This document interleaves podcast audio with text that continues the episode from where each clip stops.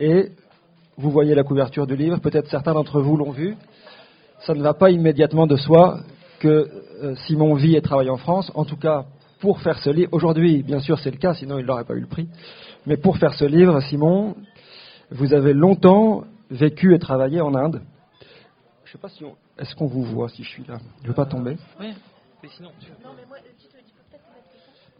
Alors. Oui, oui, on peut- ouais, tu veux qu'on échange D'accord, d'accord. Euh, Voilà. Alors Simon, euh, on, on va beaucoup parler d'Inde euh, aujourd'hui avec vous. Est-ce que pour commencer, pour vous présenter un peu, pour qu'on vous connaisse un peu, vous pouvez nous dire comment, quand et comment et pourquoi vous êtes arrivé en Inde? Mhm. Euh, alors, euh, j'ai résidé en Inde de 2013 à 2018. Mon retour en France s'est fait un peu par, par fragment parce que il y avait un, un projet, un, un projet d'album euh, qui est né dans ce pays, qui s'appelait euh, Bangalore, qui était un espèce de, une succession de, courts récits, de, chro- de chroniques de la vie quotidienne dans les rues de cette ville. Et la dernière année, euh, en 2017, avant de, quitter, en ayant planifié mon retour en France, euh, je vais vous expliquer ensuite pourquoi euh, j'avais atterri là-bas. Et j'ai euh, entrepris euh, le travail, enfin l'étude d'un chantier qui se trouvait au coin de ma rue et qui euh, était la construction d'un petit immeuble de 5 étages qui s'appelle l'Alcazar, donc d'où le titre du bouquin.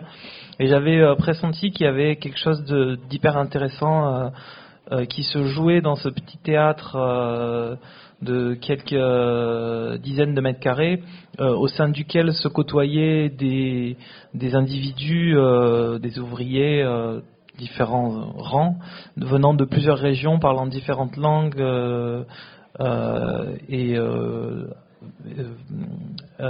étant de différentes religions, confessions.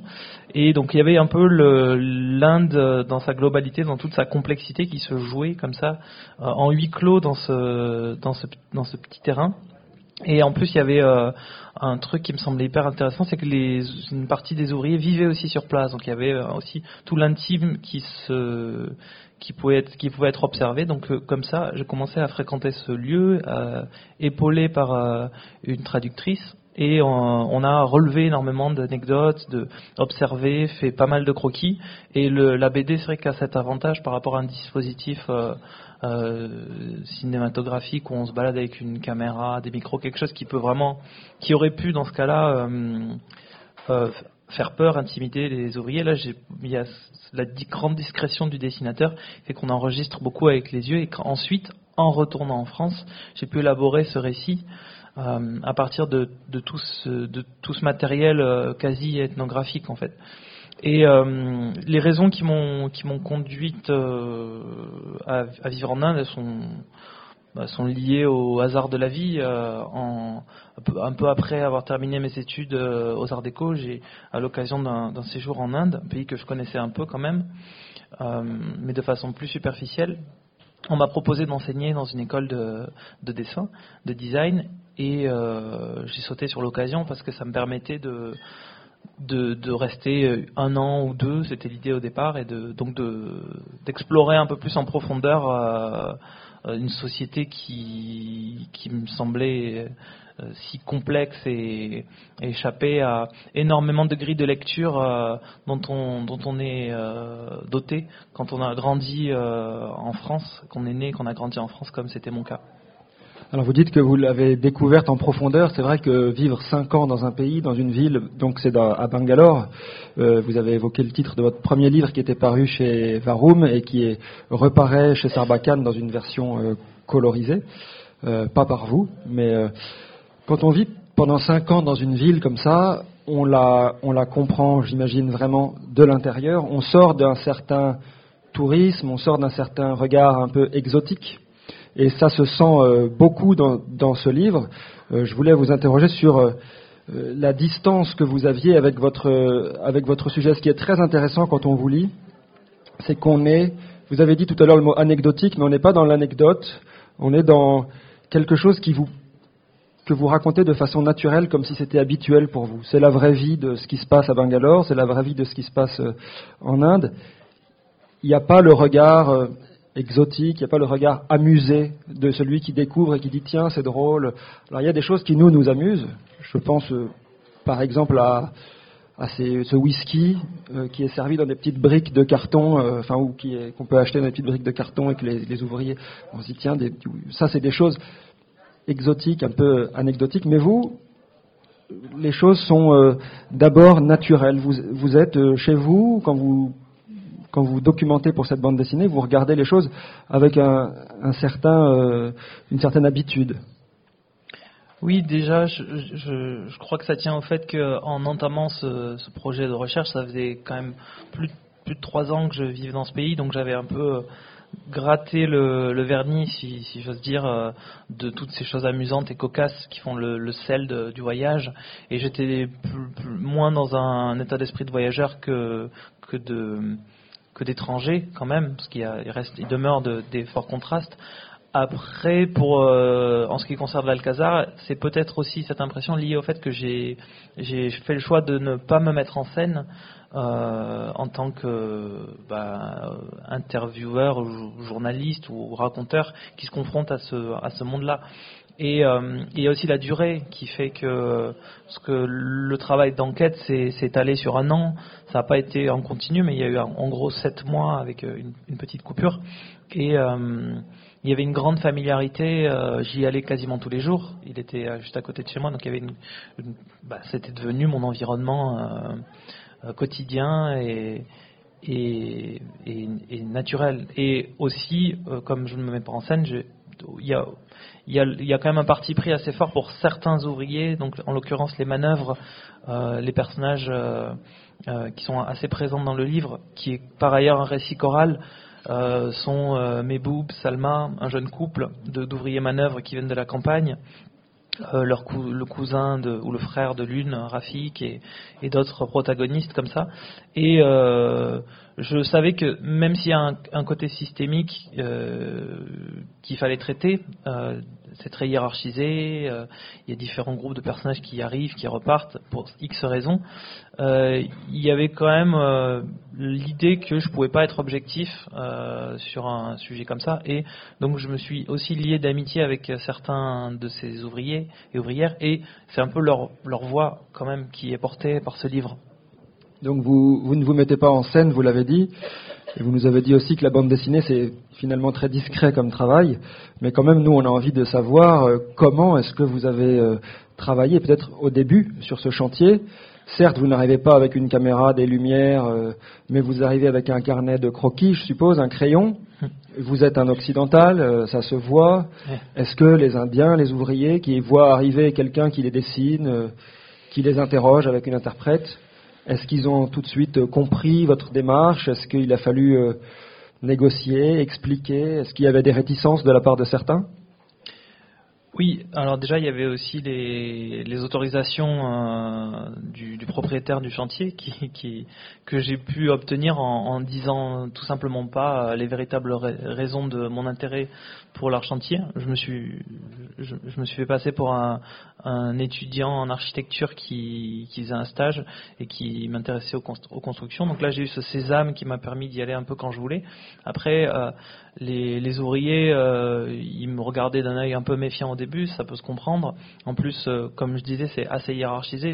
ils venaient de me voir discuter avec, euh, avec leur patron, et tout se voit, tout se sait, tout s'entend dans un chantier.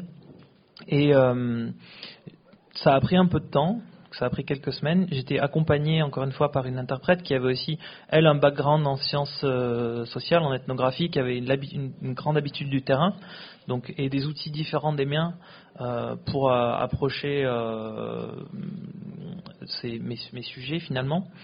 Mais très, avec, autant j'ai fait croire à, ce, cet entrepreneur que j'étais étudiant en architecture, les ouvriers ont tout de suite su quel était l'objectif de, ma présence et je leur ai amené ma, première BD, donc Bangalore. Je leur ai montré, euh, je leur ai expliqué, voilà, en quoi euh, ça me semble intéressant, euh, leur vie, pourquoi. Ils y croyaient pas deux secondes. Et après, euh, pendant le processus de, recherche, je faisais toujours le soir des petites pages, que storyboardais ou que je dessinais, et ça me permettait de leur montrer des moments un peu en direct. Et je fais, j'utilise beaucoup la séquence muette aussi dès que j'en ai la possibilité. Donc eux, ils pouvaient accéder à ces images de façon très simple, sans, sans passer par le texte. Et comme ça, ils ont, c'est devenu un peu concret. Et ensuite, même après mon retour en France, je suis resté en lien avec eux et je leur envoyais des, des, dessins à mesure que leur, leur personnage se définissait et, et, prenait une, une forme d'indépendance par rapport au, au, au réel, quoi. Donc vous l'avez dit, vous êtes devenu euh, ami finalement avec certains de vos, de vos personnages. Les, les, noms des personnages sont les, les, noms des vraies personnes que vous avez connues Oui. Et alors, ce qui est euh, très intéressant, vous avez dit tout à l'heure que certains des ouvriers, ça, le livre commence d'ailleurs comme ça, habitent sur le chantier. Les manœuvres euh, soit une tente, soit un petit abri en dur qui se construisent le premier jour avec euh, euh deux mètres sur deux au sol de parpaing et puis une, une tôle au-dessus. Et dans ce livre, il y a tout, l'aspect euh, public du chantier, architectural, et puis il y a toute la vie intime, euh, avec des sujets parfois euh, véritablement intimes, douloureux, la sexualité qui est abordée, le couple principal, on apprend qu'ils ont perdu un enfant, il y a beaucoup de, de choses comme ça. Est-ce que ça, ça a été, alors là, encore une fois, difficile? On suppose que le, la nuit, est-ce que vous étiez avec eux la nuit aussi dans cette petite cahute, ou est-ce que c'est eux qui vous racontaient certaines choses de leur passé et vous avez reconstruit ce, ces épisodes et ces dialogues? Il y a, y, a, y a, deux, deux natures euh, au, au, récit euh, de l'Alcazar. Il, y, a, tout ce que je voyais, tout ce qui se passait, ce dont j'étais le témoin. Euh, les interactions entre les ouvriers, euh, des, événements euh, pas, pas ordinaires qui avaient lieu dans le chantier, et aussi tout ce qui m'était raconté de chantiers précédents. Et, et j'ai privilégié de remettre en scène, et parce que la bande dessinée nous offre cette possibilité-là, de remettre en scène euh, des, des, paroles rapportées et de les faire se, dérouler euh, dans, la, dans la temporalité de ce, récit. Euh, après, il y a effectivement des, sujets douloureux. J'ai pas, passé. Y a une scène notamment où où ils où ils célèbrent la naissance d'un enfant et ils achètent donc ce, petit whisky en Tetra Pak. Et euh, là, j'étais présent, euh, comme dans beaucoup de scènes, mais je, je n'apparais pas dans le, dans le livre. Et ça, c'était quelque chose. Avant de partir deux, deux ou trois mois en France, euh, je voulais qu'on fasse qu'on célèbre un peu nos au revoir. Et je savais aussi que ça pouvait être intéressant de, de les de nous alcooliser un peu tous ensemble pour voir ce qui allait euh, en, ressortir. Et ce sujet-là de la perte d'un enfant, qui est en, réalité un enfant qui était mort-né, c'est apparu à ce moment-là. Et ça aurait pas, ça, ça, serait probablement pas, ça aurait pas été évoqué euh, sans ça. Après, j'ai choisi de le, de le mettre à un autre moment du, récit. Euh. Donc l'alcool permet quelquefois aux langues de se délier. Pour autant, c'est un des exemples dans le livre de de ce que ce chantier permet de raconter, c'est que c'est aussi un fléau, euh, y compris euh, parmi ces gens. On voit qu'il y, a de l'alcoolisme, il y a euh, à d'autres endroits de la corruption, de la prostitution, mais tout ça, pour reprendre ce que je disais tout à l'heure, n'est pas spectaculaire. C'est la vie quotidienne de l'Inde où on voit ici un petit peu de corruption dans un coin, on voit tous ces sujets un peu douloureux, mais qui sont comme euh, englobé dans, ce, dans cette histoire de chantier, dans ces personnages qui sont là. Je voudrais vous demander tout simplement, parce que ces personnages sont réels et en même temps ça se lit comme un, comme un roman, votre bande dessinée. Euh, vous, comment est-ce que vous la définissez? Est-ce que c'est une, une, bande dessinée de reportage? Parce que, à mon avis, ça ne l'est pas vraiment. Ou est-ce que c'est une... Mais c'est pas non plus vraiment une fiction? Un docu-fiction peut-être. Ouais, mais je, je, je, la, la, notion de docu-fiction elle est un peu ambiguë parce qu'elle peut, elle peut, elle peut faire allusion, euh, elle a un double sens, elle peut faire allusion à ce qu'on appellerait en anglais un mockumentary, un faux documentaire qui utiliserait tous les codes du documentaire et qui en fait ce serait une, une fiction complète. Là c'est un peu l'inverse en fait, c'est plutôt un documentaire qui se, qui se part de, de fiction. Et euh, il y a un réalisateur euh, portugais euh, qui s'appelle Pedro Costa qui a fait un truc un peu similaire avec un film qui s'appelle Dans la chambre de Vanda et qui se déroule dans un dans un bidonville de de, de, de je sais plus quelle ville au Portugal, pardon, mais c'est une communauté capverdienne qui, qui l'a beaucoup suivi, qui l'a beaucoup observé, et après il a fait rejouer, il a écrit en fait une, sorte de fiction à partir d'éléments vrais qu'il a réagencé, qu'il a, il a, finalement il a, il a structuré ça en un récit avec une dramaturgie, une progression qui est un peu plus peut-être engageante pour euh, euh, des personnes qui ne seraient pas a priori intéressées par ce sujet. Et il a fait tout rejouer euh, par ces gens-là qui ne sont pas des acteurs professionnels. Et je trouvais qu'il y avait une force, une vérité dans ce film, et c'était au début de, l'écriture de l'Alcazar que je l'ai vu, et ça a été un peu déterminant dans, dans le fait d'assumer complètement euh, l'apport de la fiction, euh, ne pas hésiter à, extrapoler un trait de caractère, des fois effacer des personnages, en fusionner, changer la temporalité pour être au service de mon récit. Et, euh, et je, sais plus ce que je vais dire, mais donc vous, vous, vous l'appelez comment quand on vous dit votre ah, oui, un quasi documentaire, c'est le quasi documentaire. Voilà, c'est joli, ouais. très bien. Alors parlons un peu de. C'est son terme à Pedro Costa. D'accord. Parlons un peu du, du, langage bande dessinée, vraiment de votre travail de. On a, on a un peu évoqué votre travail de, de collectage, de documentation. C'est une bande dessinée très documentée. Une fois que vous êtes, euh, si je comprends bien, rentré en France avec toute cette matière, qu'il a fallu construire un récit. Vous aviez vos personnages, vous aviez quelques scènes. Euh, si on peut voir les, toutes premières pages du, livre, euh, puisque c'est comme ça que les, que les lecteurs le découvrent, ça commence par des grandes pages, voilà, cette double page qui est les pages 2 et 3, ça commence par des images muettes.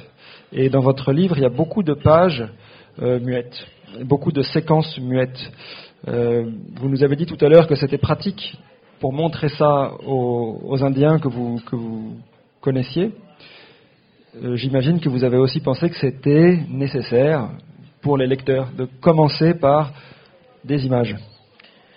Oui, euh, y a, on, est, dans un format qui est assez paginé, euh, on est à, autour de 200 pages sur Alcazar, donc c'est aussi un des, avantages de, de format plus long de bande dessinée, c'est qu'on peut prendre le temps d'instaurer une temporalité euh, palpable. Euh, donc plutôt que de, dire euh, le temps comme ça peut être le cas dans, la bande dessinée plus classique, une semaine plus tard ou quelques heures après, on peut faire, faire ressentir le, le temps qui s'écoule au lecteur. Et ça, ça passe par des séquences plus visuelles où la lumière bouge ou des choses comme ça qui, a priori, ne sont pas indispensables pour porter l'histoire, mais qui, moi, m'apparaissaient nécessaires. Il y a aussi euh, tout un tas de, séquences qui, qui sont des séquences de travail où là euh, les gens n'ont pas le temps de quand il se passe un sac de sable ils ont pas ou qu'ils montent un, étage ils n'ont pas le temps de, papoter. Donc euh, ça ça permettait de reconstituer euh, des aspects plus techniques du chantier qui apportent de la vraisemblance ensuite à l'histoire.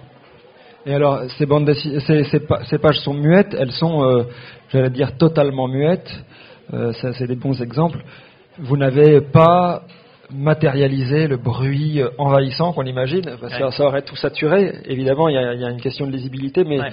euh, on l'entend bien, cette, cette Inde euh, foisonnante, surchargée de monde, de véhicules, de rickshaws, de bus, de, etc.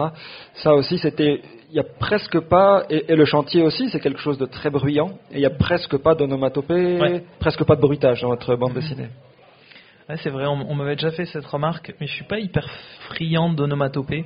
Les tut-tut, euh, par exemple, euh, qui est, qui est l'onomatopée admis pour les klaxons, je sais pas, ça m'évoque pas tellement euh, ça, quoi. Juste pour intervenir, euh, cette double page, moi je la trouve parlante justement. Je trouve qu'elle fait du bruit. Elle fait énormément de bruit.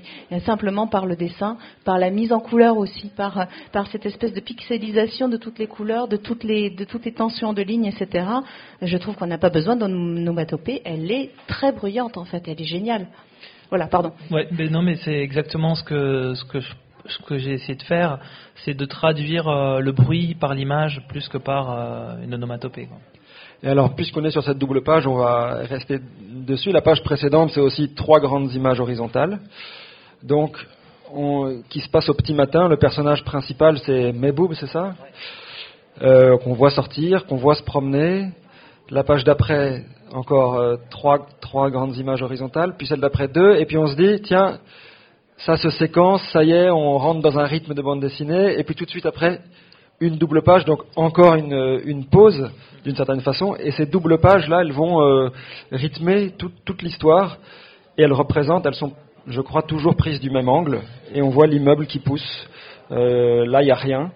Puis ensuite, il y a euh, les fondations, puis le premier étage. Puis il faut dire que c'est un immeuble de cinq étages, vous l'avez dit, qui est construit sans, sans grue. Est-ce qu'il faut le préciser? Mmh. C'est des échafaudages en bois.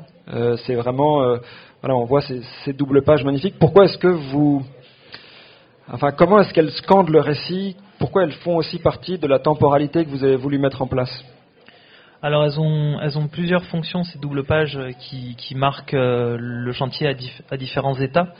Euh, la première, c'est que comme euh, je suis dans une mise en scène un peu caméra, caméra au point, dans des espaces petits qui sont parfois complexes parce qu'ils évoluent en permanence. C'est un huis clos mais évolutif puisque le, chantier ne cesse d'avancer.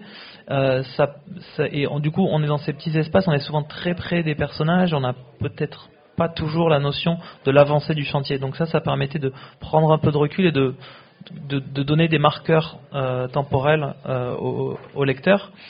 Et il y a aussi c'est aussi, c'était aussi une façon de revendiquer euh, le, bâtiment comme, personnage. Et d'ailleurs, le, livre porte le titre du, du bâtiment. Euh, parce que c'est un récit choral, parce que je n'ai pas fait le choix du héros ou de l'héroïne, mais plus du récit choral. Et finalement, le chantier, c'est le, le bâtiment, c'est un peu le personnage principal de tout ça. Et donc, j'ai essayé à chaque fois de, aussi parce que c'est un, un plaisir graphique, euh, de, de, de l'avoir sous une lumière différente. Euh, il y a toujours une orientation de lumière différente. Il y a un ciel qui va être nuageux, il y aura un ciel du soir, il y aura une scène de nuit. Euh, donc, euh, de proposer des, variations au-delà de l'état d'avancement du chantier, comme si j'essaie de montrer des humeurs finalement du bâtiment. Moi, j'allais justement dire que, contrairement à ce qu'on pourrait dire un peu facilement, le bâtiment n'était pas tant que ça le personnage principal. Si, mais alors, je vous contredis, c'est vous qui avez raison, c'est votre œuvre. Mais c'est le personnage principal en creux parce que finalement, alors à la fin, c'est vrai qu'on est quand même content de voir l'immeuble. On est content de voir que ça a marché, qu'il existe, qu'il y a une, belle fête au dernier étage, les notables et les propriétaires des appartements. C'est un immeuble de logement, hein, les, les, propriétaires sont là. Euh, donc les, les classes plutôt, les castes peut-être supérieures, c'est euh, dans la société indienne, on sait qu'il est très hiérarchisé. Vous, c'est plutôt, euh, vous êtes plutôt du côté euh, des manœuvres, des maçons, qui sont des, petites gens. Et je dirais que c'est pas le personnage principal parce que les personnages, certes c'est un récit choral, mais les personnages sont vraiment des, attachants. On se, on se prend beaucoup d'affection pour eux. On les suit, y compris ceux qui sont pas sympathiques ou pas immédiatement sympathiques, qui ont toujours quelque chose d'assez amusant, d'assez touchant. Et hum, tous ces personnages, moi, il y a quelque chose d'un peu balsacien dans ce, dans ce livre, au sens où on voit ces itinéraires de, de, de, personnages qui veulent. Il y, a, il y, a, beaucoup la question de l'ascension sociale qui est très importante. On en voit qui ont gravi un échelon, mais en fait c'est des tout petits échelons. Ils gagnent pas vraiment plus que les autres. Ils ont juste plus de responsabilités. Il y a beaucoup de gens qui rêvent de, euh, de plus. C'est vraiment, en tout cas, cet immeuble en creux permet de raconter euh, beaucoup de choses que vous avez compris de, la société indienne. Oui, et que j'ai compris aussi en, faisant cette enquête finalement. Et euh, je suis très, je suis très content qu'une partie de, mon affection et, de mon empathie pour euh, la plupart des personnages de Alcazar, même ceux qui sont désignés comme euh, les méchants, je pense euh, en, en, particulier à, un qui s'appelle Trina, qui est un, un contremaître euh, donc qui vient lui qui vient d'en bas, qui, a démarré comme manœuvre et qui a monté les, échelons et qui, gère sa petite équipe et qui, est un peu magouilleur et qui les, qui embobine un peu en leur faisant miroiter des, une meilleure une meilleure place euh, et qui voilà qui qui, joue euh, avec tout ça et lui, même lui il a son petit moment un peu attachant où il parle avec l'ingénieur et et il dit en fait toi tu peux pas comprendre ce que c'est d'être euh, d'être ouvrier parce que tu, tu, as, tu as fait des études, tu as fait des diplômes. Et, oui, ce, ce, gars avait ce avait tout ça et je le même si j'étais moins lié avec lui, je le pressentais. Et même euh, ceux, euh, ceux, qui sont mes personnages principaux et ceux avec qui j'ai vraiment tissé un certain lien d'amitié, j'essaye aussi de montrer qu'ils ont qu'ils sont qu'ils ont une forme de, médiocrité, comme tout, enfin, comme tout le monde. je, je pense pas qu'ils que ça, puisse. Je, je, pourrais, je pourrais pas m'attacher à un personnage qui est uniquement méchant uniquement euh, bon. Enfin, le, manichéisme euh, n'a pas sa place dans les, récits. Alors il y a une question aussi qui est importante à la fois dans le travail de terrain que vous avez fait et dans le, dans le rendu final, c'est la question des langues, puisque c'est un chantier avec beaucoup de, de, gens de langues différentes. Donc si je comprends bien, on parle, je connais pas l'Inde, mais on parle tamoul, on parle hindi, on parle Canada, euh, on parle anglais, on parle des. Euh, comment est-ce que alors d'abord comment est-ce que vous avez travaillé? Vous nous avez dit que vous étiez avec une ethnologue. Elle parle toutes ces langues. Comment ça s'est passé? Est-ce qu'il y avait des Est-ce que vous étiez plus proche de tel groupe linguistique que de tel autre? Parce qu'on sent bien sûr qu'il y a des il y a des rivalités qui, recoupent aussi peut-être les, les questions de religion. Il y en a qui mangent de la viande, d'autres qui mangent pas de viande, certains qui boivent de l'alcool, d'autres qui boivent pas d'alcool. Tout ça, c'est la complexité et la, la, beauté aussi de la société indienne. Oui. Alors, euh, en fait, j'ai eu deux, euh, interprètes. Une euh, première, donc celle dont, je, mentionnais aussi le, la formation en ethno, et elle, ça a été la, majeure partie du, du, projet. Et puis après, j'y suis revenu vers la fin, après quelques mois de coupure. Et là, c'était une autre. Et qui, la première parlait hindi. Donc elle, elle pouvait communiquer, parce que l'hindi reste une langue quand même largement parlée. Pas avec tout le monde, parce que dans le sud, tout le monde ne parle pas hindi. Mais avec les, les manœuvres, mes, personnages, on va dire, principaux, qui sont du sud, mais de, confession musulmane, et donc parlent hindi il y a aussi des, langues, comme euh, vous le disiez, qui, sont euh, affiliées à une, religion. Et la deuxième, elle, elle parlait des langues euh, du Sud. Donc au final, ça, la limite de, nos outils, donc la, linguistique, donc, peuvent être compris comme une contrainte, et je pense que les contraintes peuvent être aussi porteuses. Peut-être que si j'avais été avec une interprète qui avait parlé d'autres langues, j'aurais été plus proche d'autres individus, et ça aurait donné une histoire complètement différente. Et alors dans les solutions euh, techniques ou dans le traitement technique de ces langues, il y a, des jeux avec euh, alors le silence, puisque quelquefois il y, a des, gens dont on voit qui parlent, mais vous ne savez, on suppose que vous ne comprenez rien à ce qu'ils disent, et donc vous préférez laisser ça muet. Et alors ça crée une certaine distance aussi avec le lecteur. À d'autres moments, il y a des bulles qui sont recouvertes par d'autres, on entend, comme si la discussion était en arrière-plan et donc on n'arrivait pas à lire, mais vous le matérialisez quand même. Et puis à un moment, il y a, des discussions qui sont écrites. Bah on, voilà, on le voit euh, sur l'image euh, de la page de gauche, dans une langue indienne que je ne saurais pas, ah, dont je ne reconnais pas le, les caractères. Du faux tamoul. C'est du faux tamoul. Et alors là, c'est pour montrer que entre eux, les gens ne, ne se comprennent pas, ne se et peuvent donc euh, éventuellement se, cacher des choses les uns aux autres ou parler tranquillement euh, entre eux alors que l'autre ne comprend pas. Oui, c'est j'ai pas j'ai pas été très très loin dans dans la dans les, codes de, des langues qui sont différentes qui sont plus ou moins comprises. Je crois qu'il y a que cette scène et une autre où là c'était important euh, de signifier au lecteur que le le personnage, un, des trois personnages ne comprend pas ce qui se dit autour de lui. Euh, ça avait une fonction dans, dans mon histoire. Après, il y a plusieurs langues euh, qui sont parlées. Un groupe va parler hindi, un groupe va parler notre langue, euh, mais c'est toujours, du, c'est toujours du français. Et même sur cette question de la langue, qui est délicate, puisque moi, j'ai pas accès directement, c'est une traduction déjà de, de paroles qui arrivent jusqu'à moi. C'était comment est-ce qu'on va traiter ça? Est-ce que on fait euh, euh, on fait un parler, euh, un vernaculaire qu'on pourrait considérer un parler d'ouvrier en France, mais ça veut dire quoi?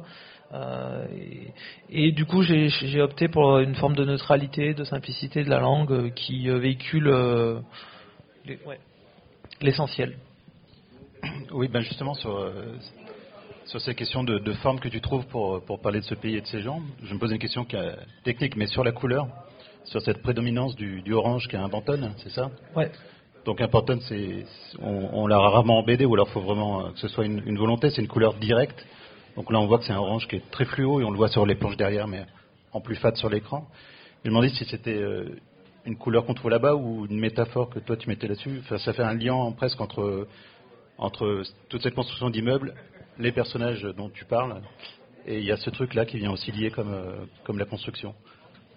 Oui, la, c'est on, peut appeler ça de la bichromie, même s'il y a une, couche de noir en plus, mais en gros il y a deux couleurs euh, essentielles, le orange et le bleu, qui euh, sont des, couleurs complémentaires. Donc euh, c'est un un peu comme si on avait deux humeurs opposées, et en les superposant, on peut les neutraliser. On obtient des gris. Donc déjà, ça fait un éventail de chromatique qui va de l'intensité du bleu d'un côté ou de l'intensité du orange qui peuvent s'opposer, mais aussi une forme de neutralité. Donc ça, la couleur qui porte plutôt qu'un un arsenal d'éléments descriptifs qui porte une émotion, c'était quelque chose que, que je voulais. Ça, ça, crée aussi une forme de simplicité graphique, euh, une continuité chromatique qui permet quand même de, de, suivre pour le lecteur quand il y a beaucoup de personnages, beaucoup de détails. Donc ça, ça repose un peu, euh, un peu les yeux. Et euh, j'aurais pu choisir d'autres couleurs complémentaires, euh, le, rouge et le vert par exemple, mais on aurait été là dans quelque chose de, d'une interprétation du réel un peu plus distordue. Le orange et le bleu avaient l'avantage de quand même couvrir pas mal de la terre est rouge là-bas, elle est rouge presque orange. Et quand il creuse la terre, je la, on, le voit là sur les images, elle est, elle est, très orange et ça crée une espèce d'assise comme ça, presque comme de la lave.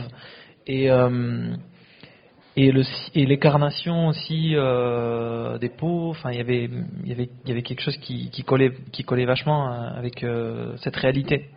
Et le ciel est bleu et les tôles qui entourent le chantier sont bleues aussi, d'un bleu très franc. Oui. Et ça, donc, euh, oui, en effet, c'était deux couleurs naturelles. Votre premier livre, et j'ai dit qu'il était, qu'il venait de reparaître dans une version colorisée, mais il était en noir et blanc. Oui.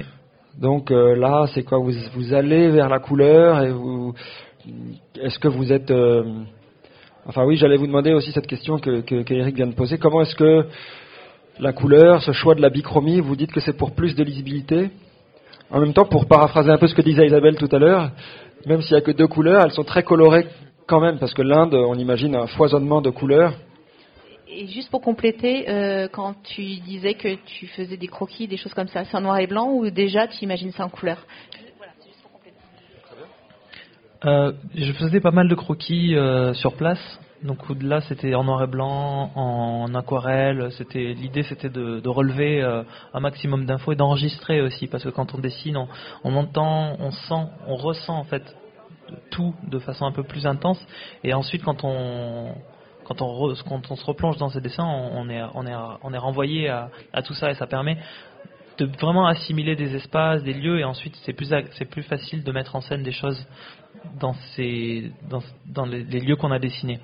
Mais c'est vrai qu'il y, a un, il y a une progression. Euh, là, d'ailleurs, je suis en train de bosser sur de la couleur directe, donc euh, avec euh, beaucoup plus de couleurs. Pour, les prochains, pour le prochain livre et il y a une espèce de progression naturelle. C'est comme si euh, le noir et blanc c'était la base, et là on rajoute deux couleurs. Donc euh, la bicro, c'est un peu, on est un peu entre la couleur et le noir et blanc. La, on, est dans, on est dans des valeurs en fait finalement. Le, orange et le, bleu vont s'opposer comme, euh, comme des niveaux de gris peuvent s'opposer en contraste, et ça crée des compositions qui sont vraiment les enjeux de la composition sont un peu à mi-chemin entre le noir et blanc et la couleur pour moi. Donc je n'ai pas trop réfléchi à ça, j'ai pas trop conscientisé. Sur le moment, il y a une envie de, de, de, faire de la micro. Et aussi, euh, assez tôt, euh, il fallait quand même bosser techniquement différemment. Donc il y a, l'accord de l'éditeur pour, euh, pour, engager des, des, coûts d'impression qui sont différents de, de la quadrille. Alors justement, là, on, rentre dans des choses techniques, mais quand même, j'étais intéressé, on s'est, on s'est vu un peu tout à l'heure, par votre souci de regarder les livres que vous avez en main, euh, les bandes dessinées qu'on a pu euh, s'échanger ou trouver euh, avec un œil très attaché à la fabrication du livre, à la, technique d'impression, à la qualité du papier. C'est des, éléments importants dans une bande dessinée dont on ne parle pas toujours, on ne parle pas souvent. Donc peut-être c'est le moment que vous allez choisir pour rendre hommage à votre éditeur, Sarbacane, mais en tout cas c'est un livre qui est vous allez, vous le voyez, euh, c'est un livre qui est extrêmement bien fabriqué. Ça, c'était quelque chose euh, d'important pour vous. Oui, c'est le, livre pour euh, pour un auteur. c'est la toile, en fait, c'est le tableau, c'est le, le support, mais c'est aussi la finalité et, et, tout ce qui le précède. Même un dessin original, finalement, a peu de valeur à mes yeux en tant que tel. Enfin, y a, en plus, il y a une, une production de pages, euh, répétition de dessins de personnages, donc euh, il n'y a pas tellement de, de sacralisation du dessin en tant qu'original. Par contre, il y a une réelle j'ai presque envie de dire fétichisation du livre en tant qu'objet. Et euh, là, dans, dans, ce cas précis, ça, je ne vais pas vous, vous, vous, saouler avec des détails techniques parce que c'est compliqué de comprendre, de comprendre ça sans l'avoir sous les yeux. Mais en gros, euh, il n'y avait pas vraiment une page comme celle que vous voyez sous les yeux. C'était, c'était éclaté sur euh, les originaux étaient éclatés sur trois feuilles qui, étaient travaillées sur des couches séparées, un peu à la manière de, de la gravure ou de la lithographie ou de la sérigraphie. Et ensuite, on attribue un, profil colorimétrique à chacune des couches et c'est monté sur euh, sur ordi et ça part à l'imprimeur comme ça. Donc ça veut dire que moi quand je faisais ces pages, je travaillais qu'avec du noir et blanc et ensuite je leur attribue une couleur. Donc en fait le jusqu'à la fin euh, je savais pas le résultat que ça allait donner. Enfin j'avais un aperçu sur l'écran mais c'est vraiment quand le livre est imprimé que là là l'imprimé a presque valeur d'original pour moi. Alors on a commencé en parlant de l'Inde, on aurait pu euh, commencer autrement et je voudrais vous demander maintenant tout simplement parce que peut-être les, gens qui sont là ne vous connaissent pas bien. Euh, vous êtes, euh, je crois que vous êtes passé par trois écoles d'art, l'école Estienne à Paris, les Beaux-Arts d'Angoulême et les Arts décoratifs de Strasbourg. Est-ce que vous pouvez nous dire un peu, c'est un peu passage obligé, non pas forcément les influences, mais d'où vous venez en bande dessinée, pourquoi est-ce que vous avez euh, choisi de faire ça, et peut-être euh, tout, simplement, sinon vos influences, quels sont vos goûts en matière de bande dessinée, euh, pour comprendre un peu comment vous êtes arrivé à faire ce, type de, de quasi-documentaire en bichromie sur l'Inde? Vaste sujet. Bah déjà pour ce qui en ce qui concerne les influences, été, euh, je suis né à la fin des années 80, donc été biberonné à, à la bande dessinée franco-belge. J'ai une véritable boulimie pour euh, pour la BD. Euh, mon père en empruntait euh, au boulot à la bibliothèque de, son comité d'entreprise de tout, des trucs affreux, des trucs euh, géniaux. Avec mon frère, on lisait tout avec le même appétit. On, a vraiment englouti tout ça. Et il y a des, y a, des, d'après l'adolescence étant passé par là, il y a aussi des, choses qui sont, que je pourrais moins assumer, mais, euh, mais que j'assume en fait complètement. C'est le moment d'avouer un peu. par exemple, j'étais ultra fan de l'Enfeuse de Troyes. Je trouvais que c'était tellement, tellement parfait. Et euh, je vois qu'il y en a d'autres dans la salle qui aiment l'Enfeuse de Troyes. Bah oui, oui. mais j'adorais, ça. Et je dis, je, je, ouais, ouais. Et euh, après, euh, vers la fin du, du collège, euh, au début du lycée, je sais plus, il y a eu un peu l'émergence de l'association d'une nouvelle bande dessinée avec de l'autobiographie, avec vraiment une, beaucoup de noir et blanc. J'ai découvert Trondheim, Sfar, David B. toute cette première heure de la, enfin, première équipe de la génération de, l'association. Ensuite, De Crécy est devenu mon, mon maître indépassable, je pensais qu'il était absolument inenvisageable de dessiner autrement que de Crécy. Donc euh, j'étais au lycée, je faisais du sous, sous, sous, sous de Crécy. Et euh, après, euh, voilà, j'ai exploré d'autres choses. par la suite, à Estienne, j'ai fait la rencontre avec une certaine bande dessinée américaine, plus indépendante. Et puis finalement, je continue d'explorer. Aujourd'hui, c'est plus du côté du Japon que, j'ai des choses à découvrir. Euh, ensuite, quand on est dans une école d'art, euh, on est dans un, se retrouve dans un dans un bouillonnement de de, de, de, gens qui dessinent, enfin, presque avec le sentiment d'avoir trouvé une famille. et on dessine tout le temps, on parle tout le temps de bande dessinée, on se prête des livres et on en lit énormément. Et c'est difficile de, parce que ça n'arrête pas. En fait, il y a une telle, un tel appétit, une telle énergie qu'on voit on, se regarde pas tellement euh, évoluer, mais en fait c'est des années qui sont déterminantes. Les rencontres qu'on fait euh, à, ces âges-là sont, déterminantes. Après, j'ai fait plusieurs écoles effectivement euh, parce que toutes les formations ne, durent pas un cycle complet. Moi, je voulais, on a quand même la chance en France d'avoir un système d'école publique d'art qui est incroyable, avec des vrais moyens. Euh, on voit euh, quand euh, il s'agit d'écoles privées, des formations d'art, c'est très cher et pas, pas souvent avec des, super moyens. Donc moi j'ai eu, l'extrême privilège d'étudier dans des bonnes écoles publiques et du coup on n'a pas envie de s'arrêter au bout de deux ans. Et donc l'école Estienne c'était une formation en deux ans, donc j'ai continué ensuite avec le, jeu des équivalences jusqu'à faire cinq ans d'études dans trois écoles différentes. C'est vrai que les écoles ont, toutes des, ADN et des, des, approches, des philosophies différentes qui sont liées à l'histoire de l'école, aux gens qu'elles attirent, euh, aux profs qui y sont, euh, à la ville où elles sont situées. Alors avant que peut-être on fasse passer, je crois, des micros, donc euh, je vous invite à réfléchir si vous avez les uns ou les autres euh, des questions pour Simon Lamouret. Euh, une question toute simple, c'est que cette bande dessinée on se demande, enfin, on, a envie quand on l'a fini qu'elle soit traduite, qu'elle puisse être lue par les Indiens que vous avez fréquentés et qui sont les, héros de cette bande dessinée. Est-ce que c'est le cas? Est-ce qu'il y a des projets de traduction? Est-ce que euh, Meboub et Drina, non, Salma. Salma vont pouvoir euh, vous lire avec les bulles maintenant, pas seulement les images muettes ben, J'espère, ce sera vraiment l'ultime. L'ultime critique euh, sortira de leur bouche. Euh, S'ils se reconnaissent pas, euh, tout sera raté. S'ils se reconnaissent, euh, ce sera, ce sera une, une, joie immense.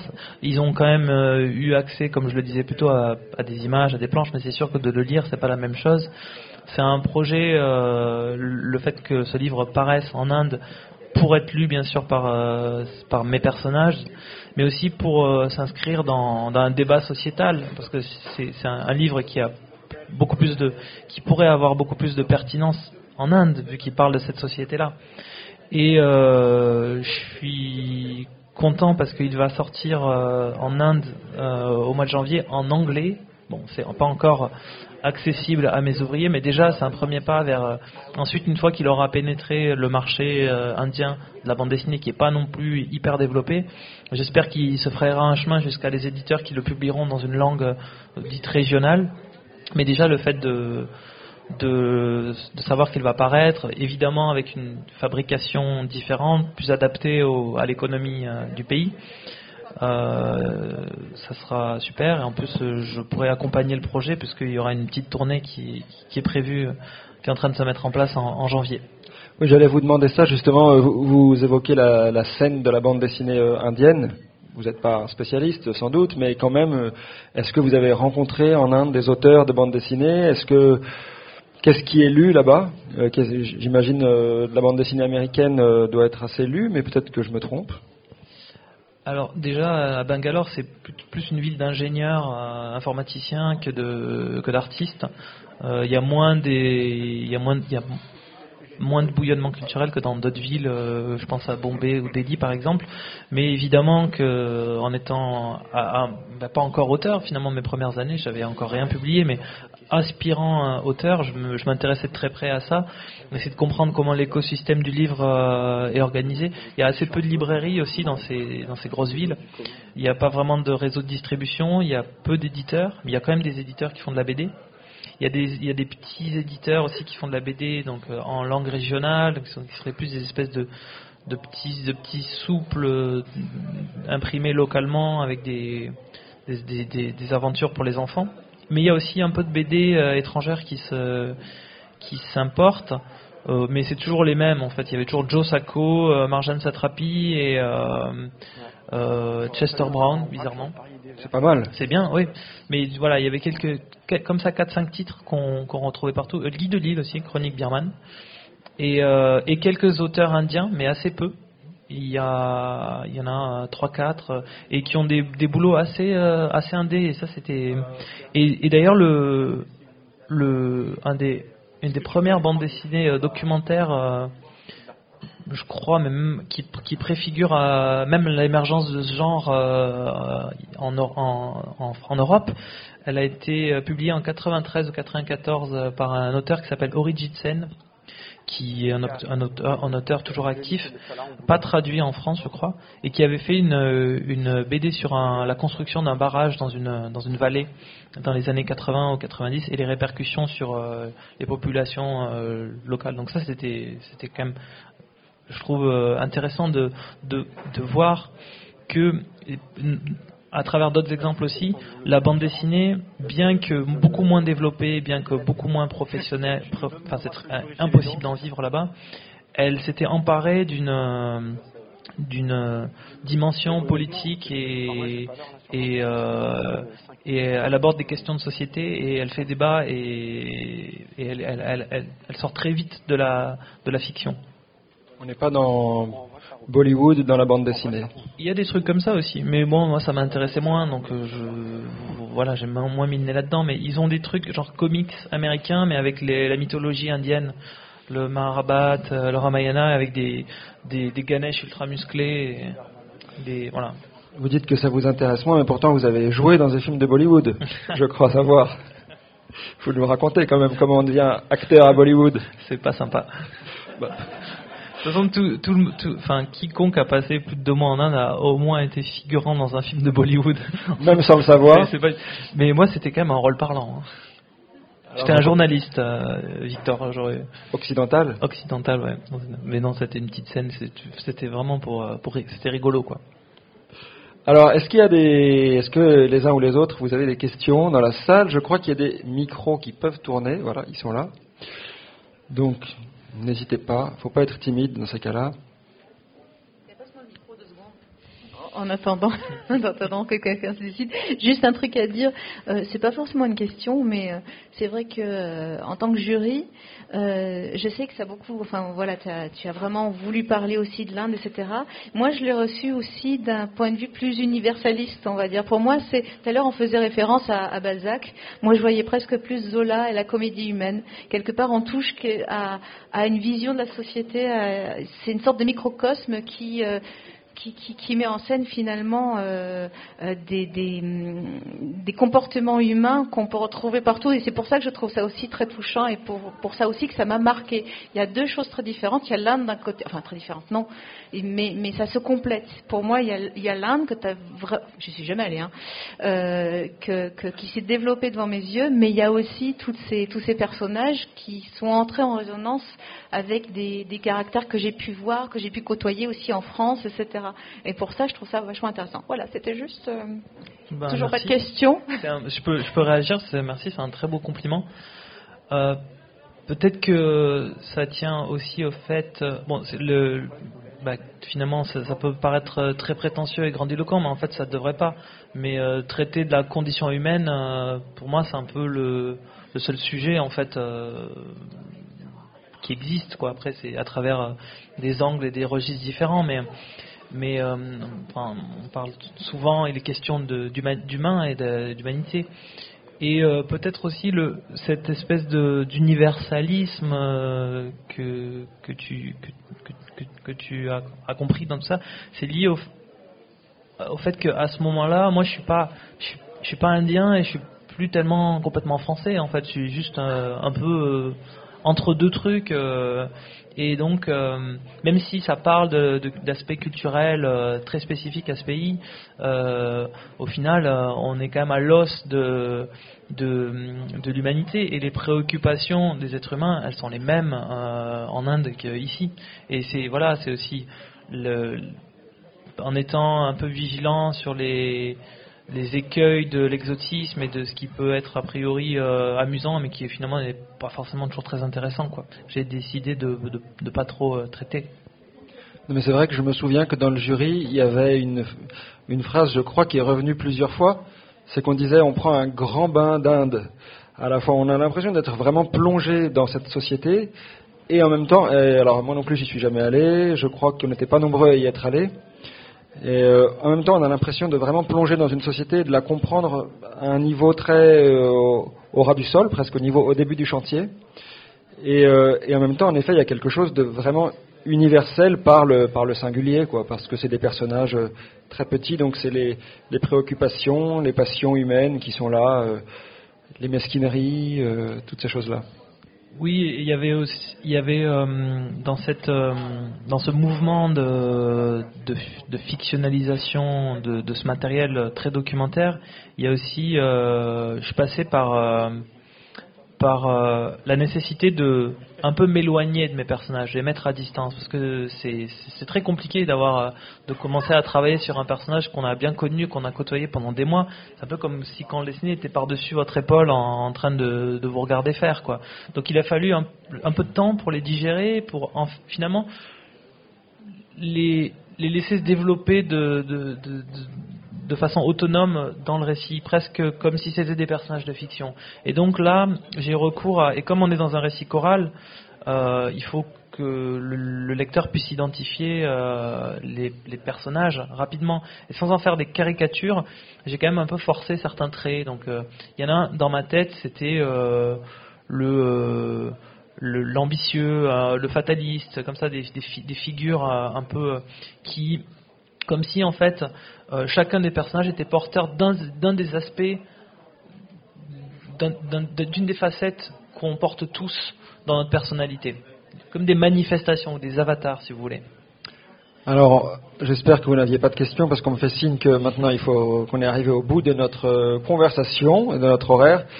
Donc je vous invite bien sûr à aller sur le stand de Sarbacane. Je ne sais pas si Simon vous faites encore des dédicaces. Euh, oui, demain jusqu'à 15h.